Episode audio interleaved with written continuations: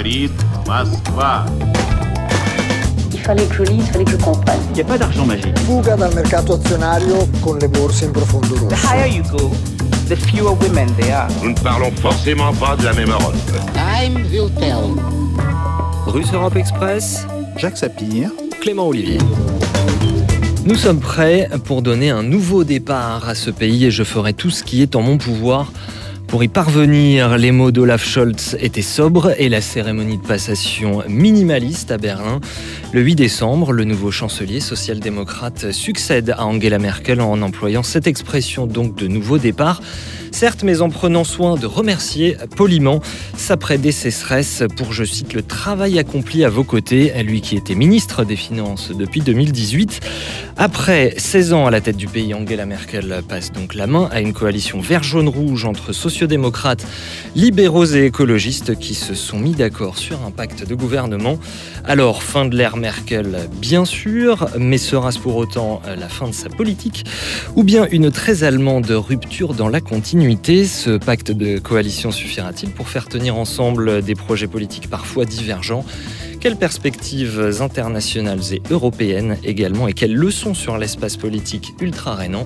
Bienvenue à toutes, bienvenue à tous, c'est Russe Europe Express.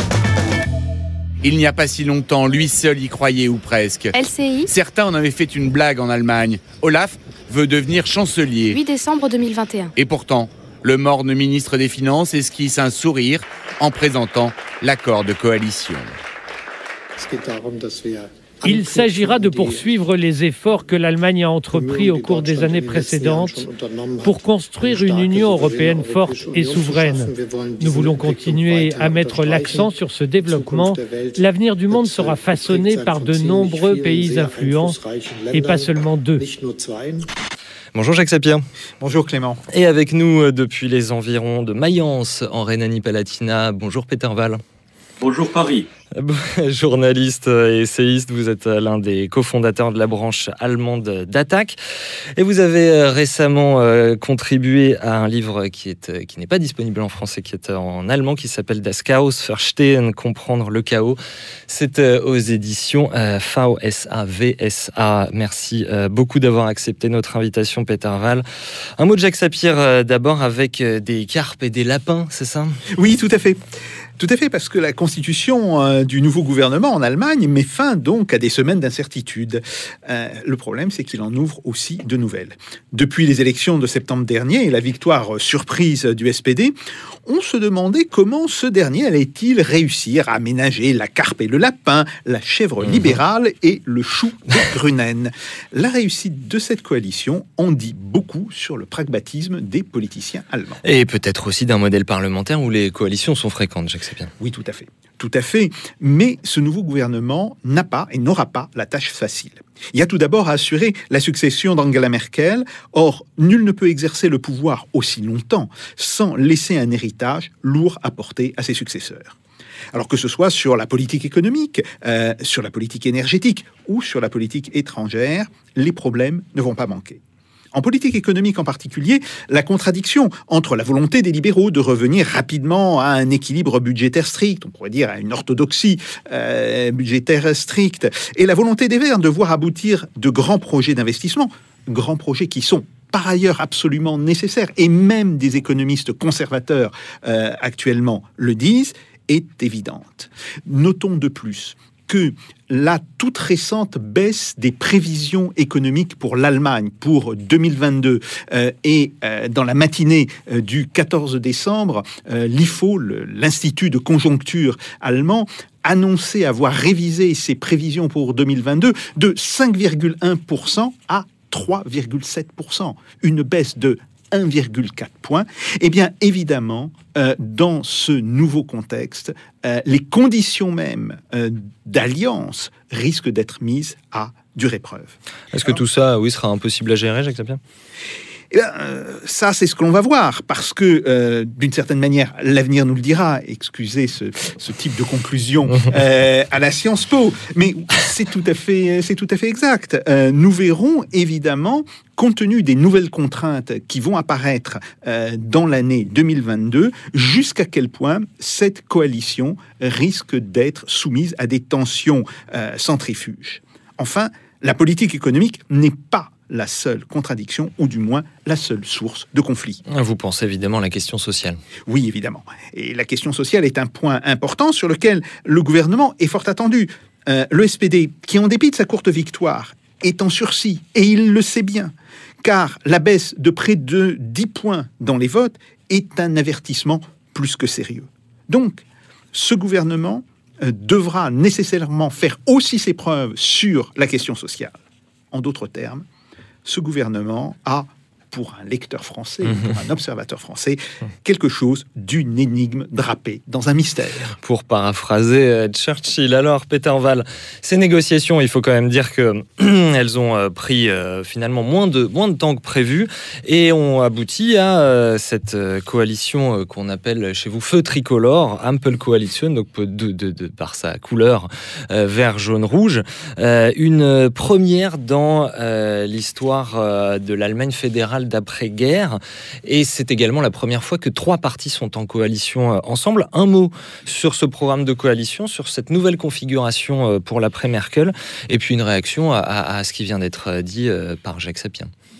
Cette nouvelle coalition est l'expression de changements profonds et tectoniques dans notre société. C'est-à-dire l'époque où il y avait deux grands parti populaire, la CDU, les conservateurs d'un côté et la social-démocratie de l'autre côté, est passé euh, au moins euh, à court terme et moyen terme.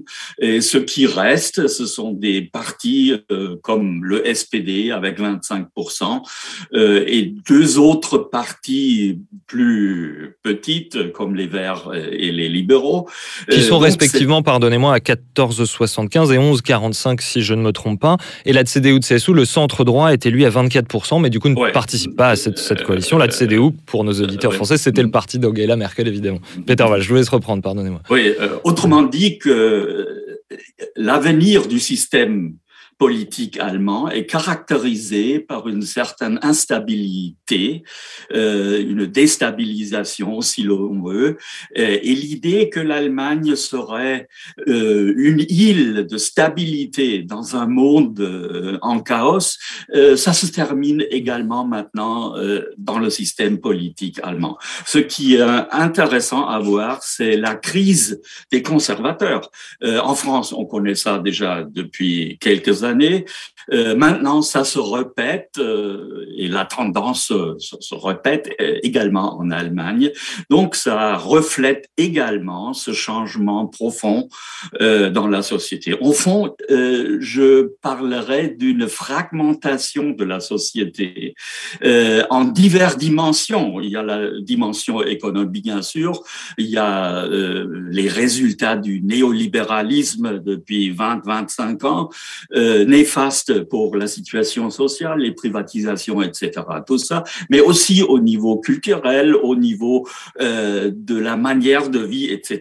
Il y a une fragmentation de la société allemande et ça se reflète euh, dans ces changements du système politique. Dans un, dans un texte récent qu'on peut trouver en, français, repris sur un, un, blog chez Mediapart, vous écriviez effectivement euh, l'époque des grands partis populaires qui transmettaient un sentiment de continuité et de stabilité du système politique est passé. Euh, quel lien, vous parlez de fragmentation, vous faites donc un lien direct entre ce que vous qualifiez de fragmentation sociale et une fragmentation euh, de la représentation politique en Allemagne, Peter Wall euh, je crois que ça a à faire beaucoup avec la crise de la social-démocratie qui, pendant 120 ans, a représenté les intérêts des classes populaires, des travailleurs. Et avec le, le premier gouvernement de coalition entre Verts et le SPD, euh, sous Schröder, il a brisé cette situation et ça a changé profondément euh, la situation euh, du SPD, bien sûr.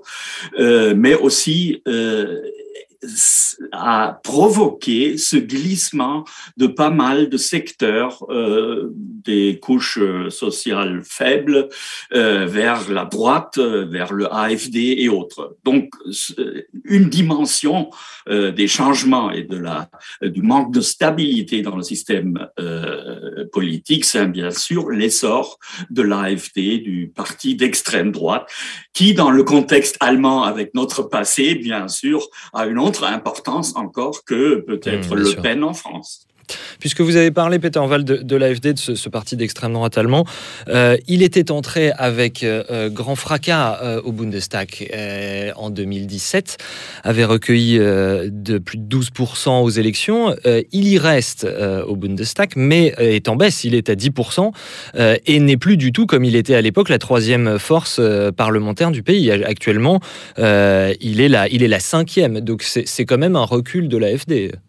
Oui, bien sûr, euh, et cela vient, à mon avis, euh, des raisons conjoncturelles. Ah. Euh, en euh, 2017, il y avait le super grand thème, c'était la migration, c'était l'ouverture des frontières par Merkel en 2015, ce qui a provoqué euh, dans la société allemande euh, bon, des, euh, des craintes euh, et une situation assez tendue. Donc, c'était sur cette vague euh, qu'on peut expliquer le grand succès de dans ah, dans les avant-dernières élections. Et ça a reculé parce que maintenant, dans la campagne, ce facteur n'a pratiquement plus joué un rôle essentiel. Il y avait d'autres thèmes euh, qui étaient en avant. C'était deux avant tout. C'était des questions sociales, la sécurité sociale, euh, les retraites et deuxièmement la question écologique. Donc ce sont deux thèmes où le AFD n'a pas grand-chose à dire. Euh, donc euh, ça explique à mon avis euh, son recul, mais il faut voir que euh, même à moyen terme, je pense euh, que ça restera un facteur à peu près dans ces dim- dimensions qu'on connaît maintenant. Une question de Jacques Sapien. Oui, moi je suis très frappé par la, la similitude euh, de ce que vous décrivez avec euh, ce que l'on a décrit en France, en particulier euh, depuis maintenant à peu près un an, euh, autour d'un livre d'un politologue français qui s'appelle L'archipel français, C'est Jérôme Fourquet. Jérôme Fourquet, et qui revient sur le fait qu'il y a non seulement un éclatement politique, mais il y a aussi un éclatement des ressentis, euh, des manières de vivre, euh, même des goûts et même des goûts culinaires. Euh, bon, et donc, Thèse qui a par ailleurs été beaucoup discutée aussi Oui, hein, de, de tout- tout ça. Tout à fait. Mais, Notamment par euh, votre compère Emmanuel Oui. Ton.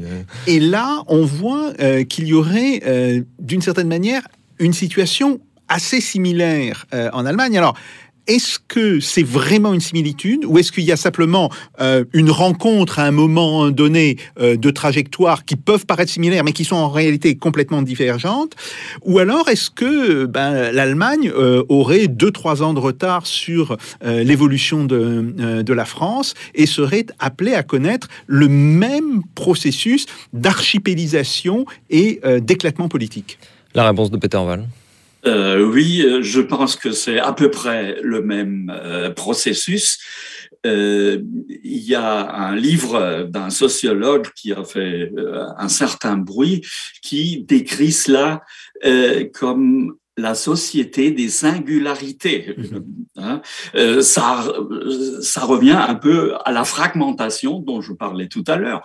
Euh, C'est-à-dire, il y a des couches qui euh, ont bien sûr l'occasion de connaître le monde, de voyager. De, il y a euh, euh, des étudiants, des étudiantes, etc., qui euh, travaillent, qui, qui vont à l'université, à l'étranger, etc. Euh, il y a la migration, il y a les influences culturelles de la mondialisation. Euh, tout ça, à mon avis, se reflète un peu dans cette fragmentation ou, comme dit ce sociologue, euh, Reckwitz, euh, la société de la singularité.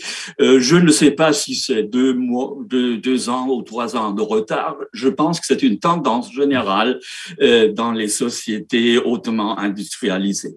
Alors, crise, vous nous avez dit, des deux anciens grands partis, montée euh, du Parti euh, libéral-démocrate, le FDP, montée des Verts également, euh, une redescente, on l'a vu, de, l'extrême droite de l'AFD. Et puis, sujet auquel vous vous êtes beaucoup intéressé, Peter euh, crise également chez Die Linke, parti de gauche qui, il y a encore quelques années en arrière, ambitionnait de devenir la troisième force politique du pays et aujourd'hui est à moins de 5% derrière l'AFD. Euh, oui, euh, je parlais tout à l'heure de la crise de la social-démocratie et de l'ère néolibérale sous direction du gouvernement Schröder. Et cette, cette situation, cette configuration au début euh, des premières dix années du siècle, qui a donné l'occasion à l'essor de Die Linke. Euh, donc, Die Linke a profité beaucoup euh, du démantèlement du système euh, social, des privatisations, etc. Mais cette période euh, n'est plus là. Il y a des changements. Euh, et voilà, il paraît que Die Linke n'a pas réussi à s'adapter suffisamment à ces changements dans la société, entre autres la fragmentation, euh, cet archipel dont a parlé Jacques Sapir, à cette nouvelle situation. Euh, ça se montre euh, avant tout dans le fait que la base électorale de Die Linke, des travailleurs, des chômeurs et un peu ceux dans les nouveaux Länder à l'Est, euh, que cette ba- base électorale euh, ne soutient plus euh, Die Linke. Donc, il y a là un problème structurel de fond qui va beaucoup au-delà de quelques éléments conjoncturels. Pourquoi ils ont perdu tant dans ces élections comme la pandémie qui a bien sûr influencé un peu le résultat. La pandémie, c'est toujours l'heure de l'exécutif et les opposants, l'opposition a toujours des problèmes euh, et quelques d'autres éléments conjoncturels qui ont joué. Euh, mais euh, au fond, il y a vraiment ce changement structurel que la perte, c'est c'est la perte de la base électorale euh, parmi les milieux traditionnels de la gauche. Euh, Un processus qu'on connaît d'ailleurs très bien de la France euh, lorsqu'on regarde euh, les dernières années du dernier siècle et la chute du Parti communiste français, je crois que c'est un processus assez parallèle. Chute du Parti communiste, également des scores de la France insoumise qui étaient prometteurs à l'élection présidentielle de 2017, qui ne se sont jamais reproduits. Là encore, est-ce qu'on peut faire une analogie avec l'Allemagne, Peter Val dans ce sens euh, que la France insoumise est une réponse déjà à la crise du système des partis en France, on peut pas faire de parallèle Mmh, parce mmh. que ça n'ex- il n'a- il n'existe pas de parallèle. Il y avait un essai, c'était le mouvement Aufstehen euh, de Madame Wagenknecht, Sarah la Wagenknecht, la, personne la plus euh, charismatique euh, du parti Die Linke. Euh, mais ce projet qui a été initié, initié il y a trois ans ou quatre ans s'est écroulé euh, entre-temps et ne joue dans aucun sens euh, une même importance que la France insoumise, c'est-à-dire insoumise, c'est-à-dire dans ce sens-là, il n'y a pas de parallèle. Et je crois avec euh, l'expériment échoué de Aufstehen, il sera difficile de refaire aujourd'hui euh, quelque chose comme la France insoumise à l'allemand, dans les couleurs allemandes. Jacques Sapir, un mot sur tout ceci? Oui, euh, il y a quelque chose quand même qui, euh, alors m'étonne parce que je ne suis pas du tout un spécialiste hein, de, euh, de la situation politique allemande. Euh, dans cette espèce de d'effondrement de Die est-ce que l'on sait où sont partis ces électeurs? Parce que, Mm. si vous voulez, ça a été le grand débat de savoir où étaient partis les électeurs euh, du Parti communiste. Bon, et on sait qu'un certain nombre euh, sont passés euh, au Front National puis au Rassemblement National. Sauf qu'un nombre encore plus grand a surtout arrêté de voter. Voilà, tout à fait. Où, en fait, ils, ils ont commencé par arrê- arrêter de voter, puis après, ils Mm. sont passés sur les. C'était un, un processus assez complexe. Est-ce que l'on sait ce qu'il en est aujourd'hui pour Die Linke Peter Val. Oui, euh, les analyses montrent très clairement que Die Linke a perdu pratiquement dans toutes les directions. Oui. Ils ont perdu une grande partie vers l'AFD. Oui. Euh, Ils ont aussi perdu vers le SPD parce que la rhétorique sociale de Scholz euh, a bien marché euh, et a fait oublier pratiquement les expériences amères euh, de la période de Schröder et le néolibéralisme. mais ils ont également perdu vers les Verts et bien sûr une grande quantité vers les non-votants c'est un bon bon c'est ça montre que la crise est vraiment très large et cette perte de la base électorale, euh, bon, euh, je ne vois pas en ce moment comment ils vont résoudre ce problème euh, dans l'avenir proche. Et je dirais même, il y a euh, une crise existentielle. Je pense pas que c'est conjoncturel et qu'avec euh, les prochaines élections, tout va mieux. Je pense qu'il faut trouver une solution à fond. Sinon, euh, ce parti pourra euh, disparaître comme acteur important euh, du système politique allemand. Alors, puisque vous avez mentionné Olaf Scholz, parlons-en du nouveau chancelier à la tête de cette coalition vert-jaune-rouge. Est-ce que vous trouvez, comme semblait le dire Jacques Sapir tout à l'heure, que ce programme de coalition comporte certaines contradictions qui pourraient le rendre fragile, Peter Wall Bien sûr, avec des partenaires tellement euh, différents, euh, c'est évident. Le FTP est pratiquement le dernier mohican euh, du néolibéralisme ouvert, euh, si vous voulez, euh, tandis que le SPD et les Verts, qui ont implanté le néolibéralisme sous Schröder, ne se sont pas officiellement distanciés, mais dans toutes les propositions qu'on voit dans le programme gouvernemental, ce n'est plus le néolibéralisme dur. Pardonnez-moi de vous interrompre, mais vous dites que c'est le, dernier des Mohicans. La CDU de CSU euh, n'est plus un parti néolibéral, selon le centre droit. non, non, non. D'ailleurs, il n'a jamais été. Ah. Euh, il y a des courants, puisque c'était un, mhm. un, parti populaire, il y mhm. avait des courants euh, différents. Il y avait naturellement un courant nettement euh, néolibéral, c'est clair, mais il y a toujours une composante assez importante euh, social-démocratisante, si je peux dire. Euh, c'est une tradition d'ailleurs d'après-guerre, depuis Adenauer. Euh, de droite sociale, quoi. Euh, oui, exact, exactement. Et l'État social allemand qui a été construit après la guerre, c'était sous l'influence de la CDU. Ils étaient tous des sociodémocrates avec euh, bon euh, quelques euh, quelques petites différences, mais au fond, euh, c'était toujours la même chose. et c'est pourquoi je dirais que le CDU n'est plus ou, ou n'est pas un parti néolibéral. Ça pourrait changer peut-être parce que en ce moment, il y a une lutte interne assez intense au CDU pour la modernisation, pour la rénovation du parti. Et là, il y a un aile nettement néolibéral qui est assez fort, mais je n'oserais pas de faire de mmh. pronostics mmh. euh, euh, s'il va réussir ou non. De toute, de toute façon, ça ne va pas euh, résoudre les problèmes de la CDU si cette aile euh, sera triomphante. Et alors, je vous ai, je vous ai interrompu, je vous laisse reprendre le, fil. Vous nous parliez de, des libéraux allemands qui euh, sont notamment très attachés à, l'austérité budgétaire. Ici en France, Christian Lindner, leur leader, est décrit par le Figaro comme un faucon fiscal. Et on a dans le même gouvernement des Verts qui, eux, veulent des investissements sur les infrastructures. Peter Wall.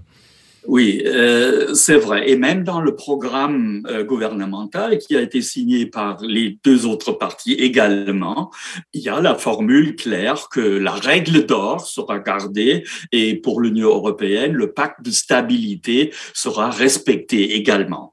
Euh, ce sont des mots d'un côté et bien sûr, il y a des conflits et le débat a déjà commencé dans les médias euh, sur ce sujet. Mais d'autre part, il y a un autre facteur qu'il faut prendre en euh, considération, c'est la pression des problèmes objectifs. Il faut voir que l'Allemagne se trouve dans une situation où après 16 ans de Merkel, il y avait une certaine stagnation sur d'importants terrains euh, de la politique euh, économique. Il y avait la numérisation. Euh, le capitalisme allemand n'a pas été euh, capable vraiment euh, de résoudre ses déficits. il y a un manque dans le progrès, la productivité, par exemple, et d'autres. Ça, c'est un moteur. Il y a une stagnation, une phase de stagnation euh, avec Merkel et ils savent tous, y compris Lindner du FDP, euh, qu'on ne peut pas continuer comme ça. Ça, c'est un élément. Il y a un deuxième élément. Euh, c'est la décarbonisation. Et vous savez, c'est un problème pour tout le monde, pour tous les autres pays, mais l'Allemagne a des problèmes spécifiques. Notre économie dépend tellement de l'automobile, des Volkswagen, BMW, Mercedes et tout ça, euh, que c'est un défi exceptionnel, la décarbonisation. Donc, euh, on est coincé, si vous voulez, d'un part, d'une part, euh, avec ces problèmes de stagnation et d'autres problèmes avec des défis, nouveaux défis extraordinaires. Et cette pression de problèmes, euh, à mon avis, va, même forcer Lindner, euh, peut-être pas abandonner euh, nettement ses positions, mais de faire des compromis. Et il a déjà commencé. Hier, ils ont adopté un, un État qui contient quelques trucs pour éviter la règle d'or allemande qui est dans la Constitution, oui, très difficile à changer officiellement. Mmh. Voilà. Donc, euh, il va pas pouvoir euh, tenir cette position vraiment jusqu'au bout.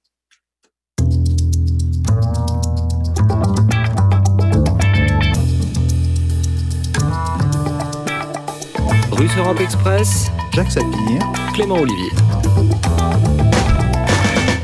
Alors, Jacques Sapir, euh, vous savez qu'il y a un point qui a été beaucoup commenté en France, c'est une, une, qu'on irait vers une légalisation du, cannabis. Je pense que vous, ce qui vous intéressera plus euh, dans ce programme de coalition, et c'est quelque chose qui a déjà été annoncé, c'est une hausse du salaire minimum qui doit être montée à 12 euros de l'heure brute. Ça nous met au-dessus du SMIC français.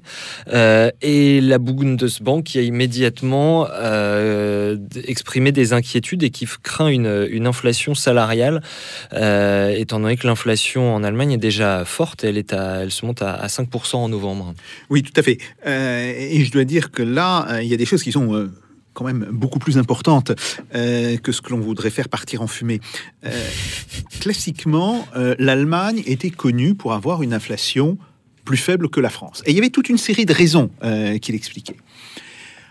nous sommes actuellement confrontés à une inflation allemande qui est au moins de deux points peut-être même de 3 points supérieur à euh, l'inflation euh, française.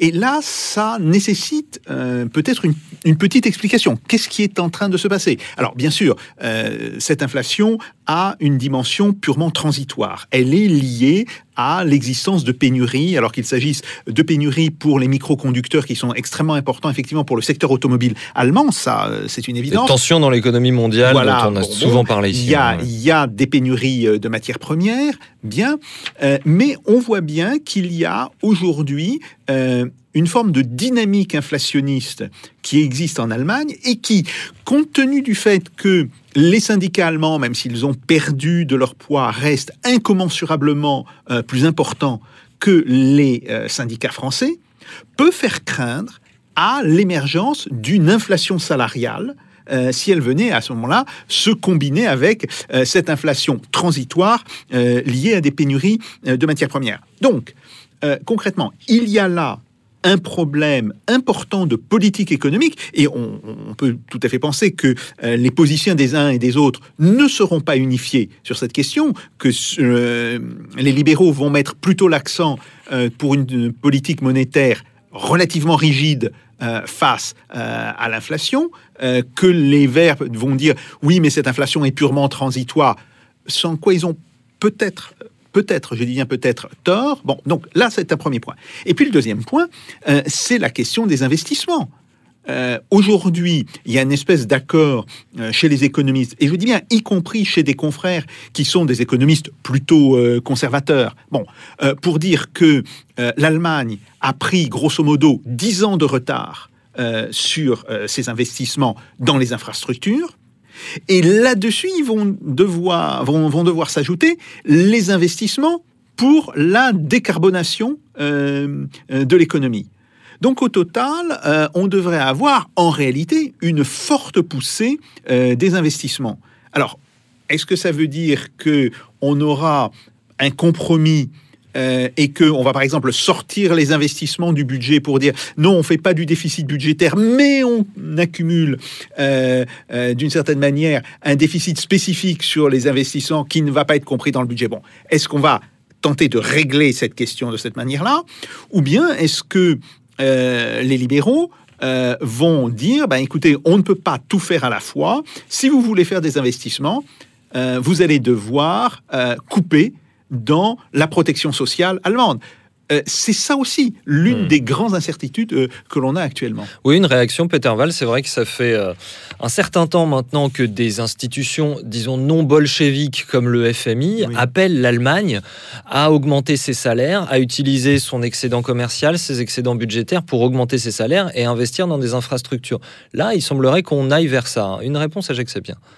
Euh, oui, je suis tout à fait d'accord avec euh, ce que dit Jacques Sapir. Il y a ces risques-là euh, et euh, il faut ajouter peut-être que la décarbonisation signifie aussi que les prix d'énergie vont augmenter considérablement, ce qui va être peut-être un moteur d'inflation d'un côté et d'autre côté, c'est un fardeau assez lourd pour les travailleurs, pour les classes euh, économiquement pas tellement fortes.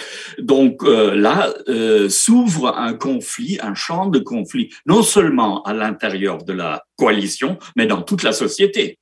Jacques Sapien. Oui, euh, c'est évident que la décarbonisation de l'économie allemande va avoir des coûts. Euh, et que la seule manière euh, euh, de réduire l'ampleur de ces coûts, c'est de pouvoir avancer rapidement sur des projets de fourniture d'une énergie décarbonée à bon marché. Or, là se pose un problème. On sait très bien que les énergies renouvelables ne vont pas être capables de fournir la totalité euh, du besoin énergétique de l'Allemagne et de remplacer, je dirais, kilowattheure par kilowattheure euh, sur ce qui est produit par le charbon. Donc, est-ce que l'Allemagne va plutôt s'orienter sur un compromis de court moyen terme qui serait de substituer du gaz naturel au charbon? Et on sait que la combustion du gaz naturel produit moins de CO2 que la combustion du charbon Ou va-t-elle, euh, je dirais, manger son chapeau euh, et aller retourner vers le nucléaire pour un projet de long terme Parce qu'il y a effectivement là, à la fois un choix en termes d'investissement et de taille des investissements. Euh, très clairement, les investissements, si on décide de retourner vers le nucléaire, seront beaucoup plus importants que les investissements qui sont impliqués euh, simplement par une substitution des centrales au charbon par des centrales à gaz. Et deuxièmement, un véritable problème quant au pouvoir d'achat euh, des classes euh, populaires allemandes qui risquent de beaucoup souffrir euh, de la hausse des prix de l'énergie. Alors actuellement, Peter Val, ce qui est dit dans le pacte de coalition, c'est plutôt d'atteindre d'ici 8 ans 80% de l'électricité produite par du renouvelable et de sanctuariser la sortie du nucléaire. Oui, c'est une stratégie complètement irréaliste Ah. euh, parce que euh, avec la décarbonisation, euh, le besoin, enfin la demande d'électricité va augmenter considérablement.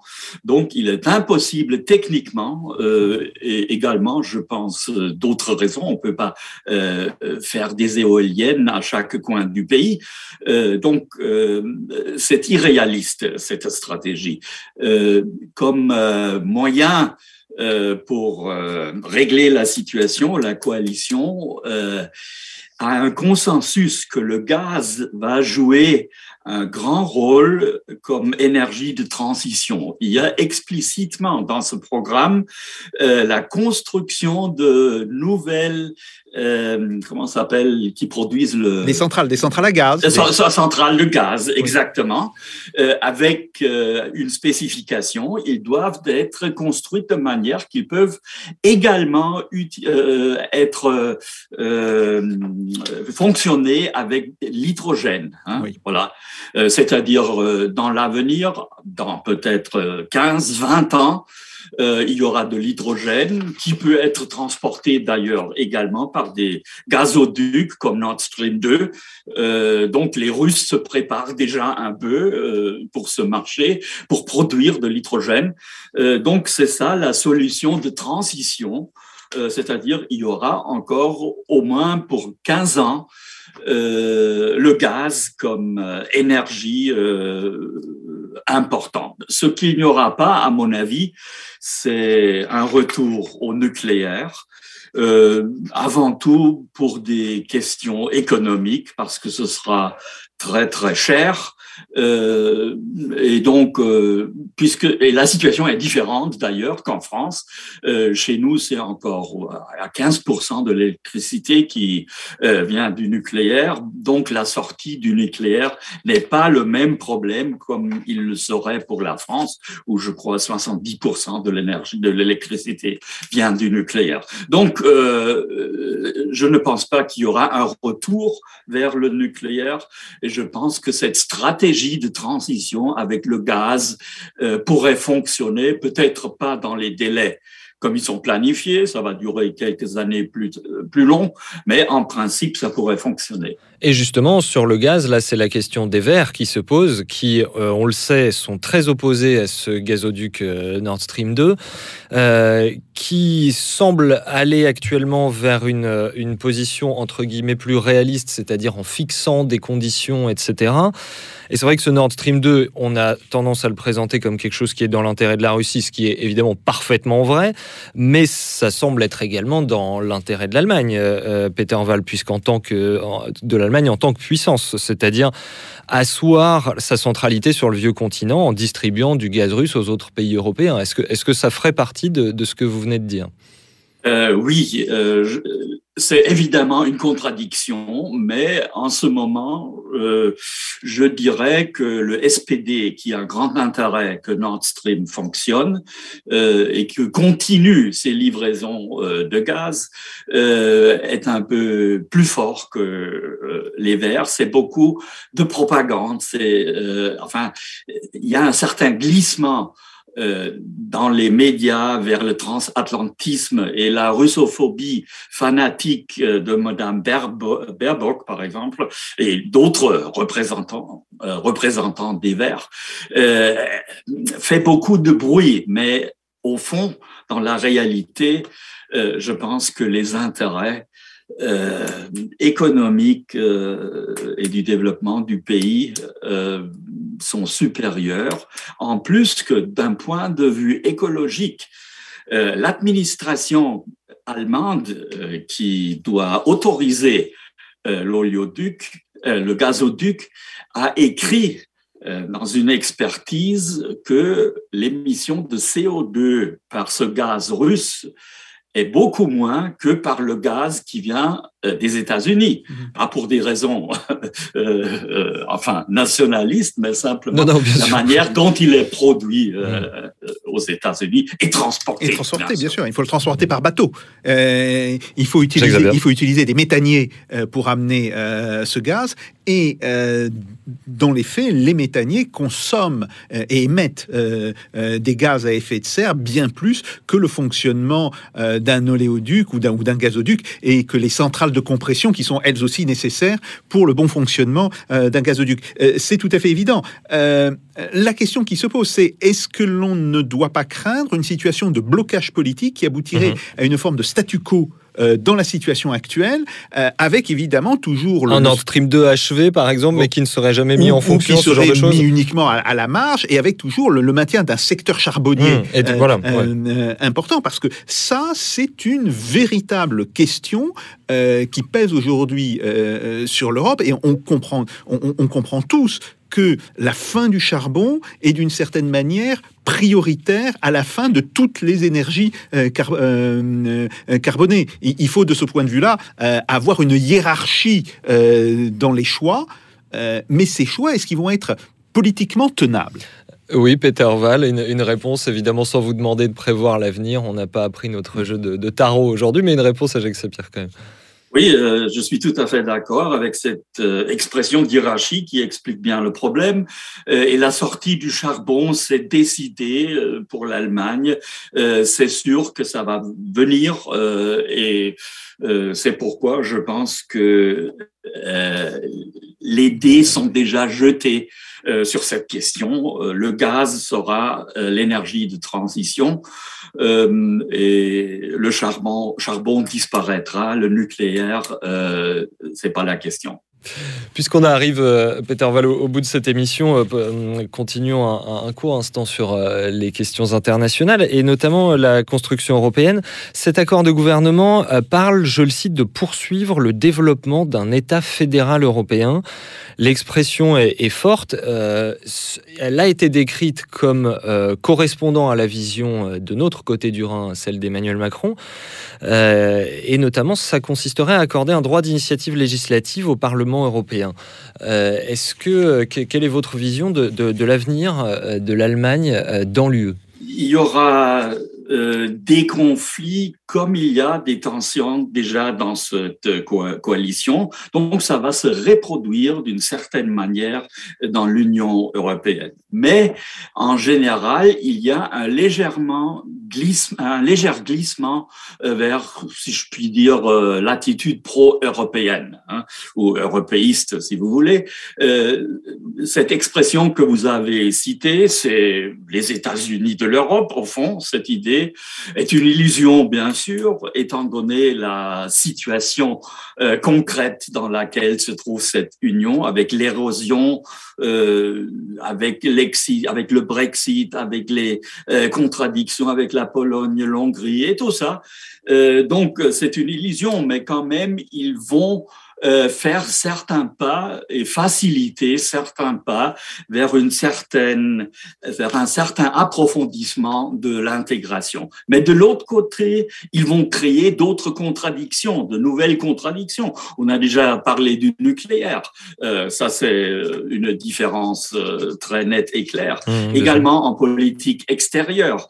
Euh, L'Allemagne, avec son modèle euh, d'exportation, avec son néo-mercantilisme, mmh. Euh, est dépendant énormément du marché chinois, par exemple. Donc, dans une guerre froide euh, avec euh, la Chine, c'est quand même un risque économique que le SPD et le FTP ne vont pas prendre. donc, et c'est un peu la même situation avec la Russie. On a parlé avec, on a parlé du gaz. on peut pas approfondir sans terme ces contradictions, cette confrontation avec la Russie. Euh, et je crois que ça aussi posera des, de nouvelles euh, problèmes. La Pologne, les États baltiques euh, aimeront prendre une attitude beaucoup plus confrontative avec la Russie. Donc, ça posera des contradictions nouvelles, ce qui rendra un approfondissement euh, de l'intégration une illusion, au fond. En un mot pour finir, est-ce que ce que vous nous dites, c'est qu'on est donc à la fin de l'ère Merkel, bien sûr, mais qu'on n'est pas vraiment à la fin du modèle allemand tel qu'il existe depuis Schröder puis Merkel, et notamment ce modèle très exportateur dont vous avez parlé, Peter Wall euh, ce modèle continuera, ce néo-mercantilisme, cette dépendance euh, de l'exportation, ça va continuer, mais ça va être décarbonisé. Euh, prenons l'automobile qui est euh, le pilier de ce modèle. Donc, il n'y a pas de changement dans la logique des moyens de transportation. Ça reste la véhicule, l'auto individuel, mais sans essence, mais avec batterie. Voilà, c'est ça la différence. Mais pour le modèle d'exportation, ça ne changera rien. Jacques Sapir, même question. Oui, tout à fait.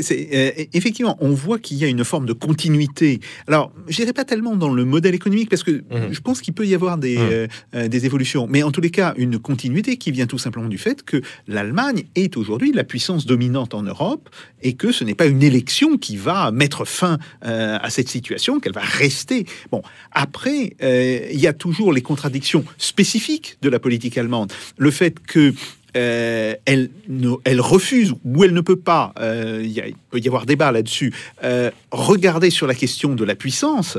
On le voit par exemple par rapport aux engagements vis-à-vis de l'Afrique.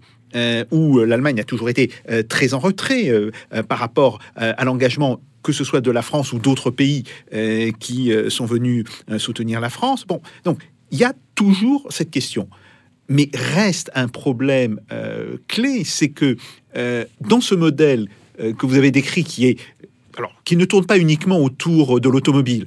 Il ne faut pas oublier quand même que le secteur de la machine-outil allemande euh, est un secteur certes moins visible, mais qui n'est pas moins important euh, euh, pour l'industrie allemande. Bon, Euh, il peut y avoir deux types de contestations. Euh, une première contestation, parce que c'est très beau de passer de la voiture à moteur thermique à la voiture à batterie, mais on va rapidement se rendre compte que la voiture à batterie est au moins aussi polluante euh, qu'une voiture thermique si on regarde l'ensemble du cycle de vie du produit et pas simplement le, le fonctionnement immédiat. Donc, la pression va être très forte pour passer de la voiture à batterie vers la voiture à hydrogène. Mais pour la production d'hydrogène, il va falloir euh, consommer beaucoup plus d'électricité. Et donc là, on va retomber d'une certaine manière sur la question euh, du volume de production électrique. Et donc sur la question, est-ce que l'Allemagne est prête durablement à devenir dépendante de l'étranger, peut-être de la France, dans sa production, dans sa consommation d'électricité? Ça, c'est le premier point. Et le deuxième point, c'est que sur la machine-outil, qui est l'autre pilier euh, de l'industrie allemande, euh, on voit aujourd'hui que l'Allemagne est de plus en plus contestée par des producteurs asiatiques de machines-outils. Hein, Globalement, il y a trois producteurs asiatiques le Japon, Taïwan et la Corée du Sud. Et donc là va se poser euh, la question comment l'industrie allemande peut-elle maintenir son avance dans le domaine technologique Et si elle ne le peut pas, euh, par quel secteur pourrait-elle euh, substituer une industrie de la machine-outil déclinante car euh, contestée euh, par des concurrents euh, asiatiques euh, Et est-ce que ce secteur ne pourrait pas être le développement des biotechnologies? Une réaction rapide, Peter Val Oui, l'économie allemande et la société allemande est devant une situation qui est vraiment dramatique.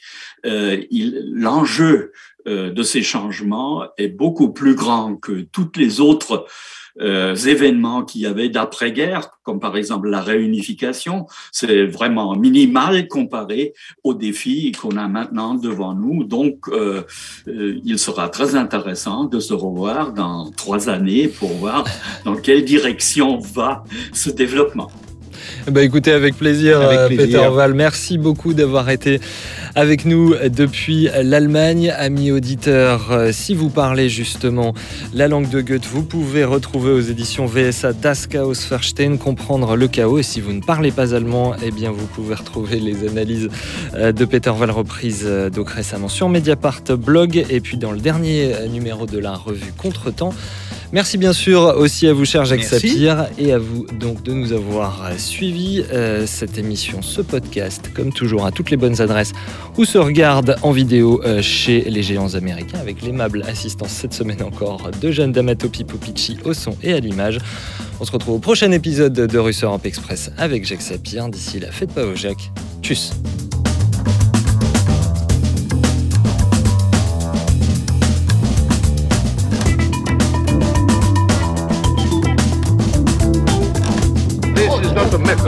This is provocation. Let them do. No, no, no.